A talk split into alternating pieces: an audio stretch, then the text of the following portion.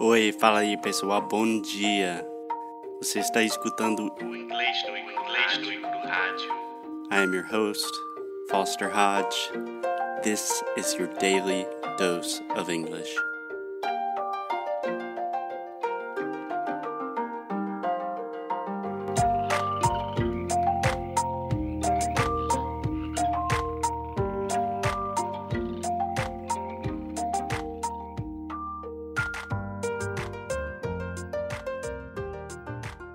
Hey, hey, Emma. Oi, hi. How you doing? I'm fine. What about you? I am pretty good. Can't complain. Have two furry friends keeping me company. They will probably make a lot of noise during this podcast. Are they fighting with each other? Um, they're fighting, but it's a playful, loving fight. they are so cute. Yeah, they're very cute. Nanook is just starting to eat, so we might have a little background music. Okay, so what about what are we talking today? Okay, that is a very strange way to say that. I'm horrible today with English. Well, we just started. So I would say, what are we talking about today? What are we talking about today? About what to talk? We are. no, no, no, no. I'm very confused already. what are we talking about today? That's a good question. What, what So- are we talking about today? Okay. Exactly. So, yesterday we talked about the fact that you are going to read a passage during my brother's wedding. And then we talked about some of the difficulties and your personal relationship with public speaking. So, today I thought it would be cool if we put it to the test and we start practicing your passage live on the air. So I was trying to um, understand a little bit more of this passage. I asked you a lot of questions, but you couldn't answer any. Okay. Do you want to be more specific about the questions you asked? Maybe I have a better answer now. Who is Solomon for you?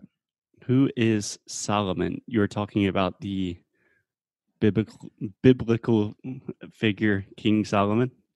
Yeah. Yes, from the. Ah, meu Deus do céu. Eu não sei como falar Velho Testamento em inglês. Old Testament. There we go. Ooh. Nanook. Yeah, so we have the Old Testament and the New Testament. Yeah. So all I know about King Solomon, honestly, is he's in the Old Testament, super old, and he was a king known for his wisdom, Uh huh. trying to ignore the attack of the animals that's happening right now.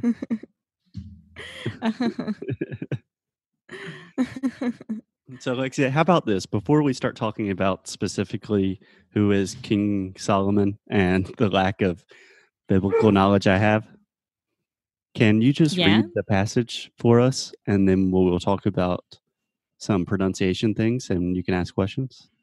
Yeah. My beloved speaks and says to me, Arise, my love, my beautiful one, and come away, for behold, the winter is past, the rain is over and gone. The flowers appear on the earth, the time of singing has come, and the, vo- the voice of the turtle dove is heard in our land. The fig tree ripens its figs, and the vines are in blossom. They give forth fragrance. Arise, my love, my beautiful one, and come away. Beautiful. Beautiful. Excellent. Bravo. Bravo. Yes, um, less than five seconds, right? Yeah, it's super short. My only real two pronunciation critiques Uh huh. So, first, I think it's pretty obvious. We've talked about this before.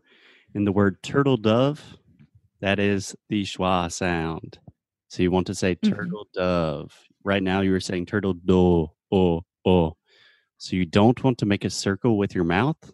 You want to relax your mouth as much as possible and just say, uh. Dove. Much better. So just for a little extra practice, Alexia, say the word nada. Nada. Okay, now the second sound in nada, just say that. Da. Da. Yeah, perfect. So that is the sound you want to make. Turtle dove.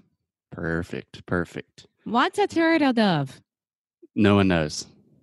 Ah, ótimo. turtle dove, turtle dove, turtle dove.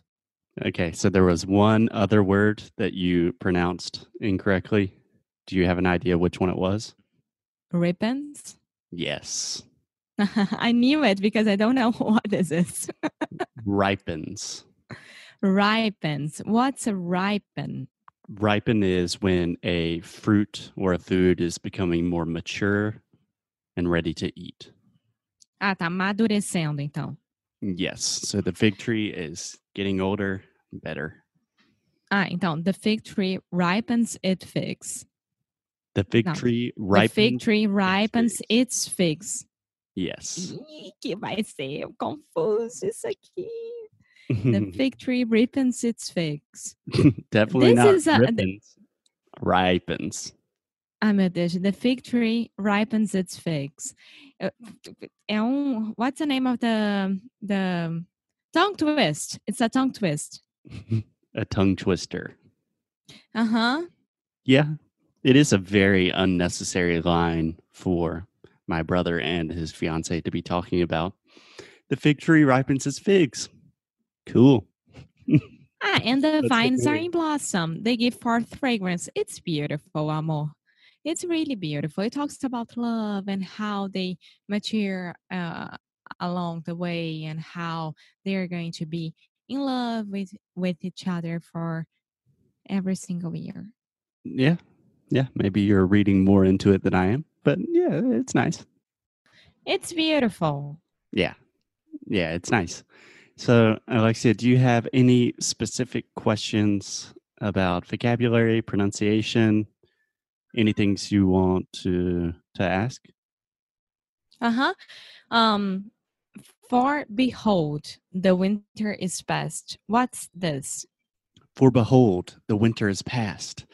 So remember, this is coming from the Old Testament. So this is very old English, even though it's translated. To behold something. So when they say, for behold, that means like, look, don't you see? The winter is past. The rain is over and gone. You know, it's like, hey, all they saw. Ah. Pay attention. Yeah, it's like, have a look at this. Okay. Can I read it one more time before we finish? Absolutely. You need to read it as many times as possible. Okay, we can try this with my dad one day as well. Cool. Go for it. Okay. My beloved speaks and says to me, Arise, my love, my beautiful one, and come my way. For behold, the winter is past, the rain is over and gone.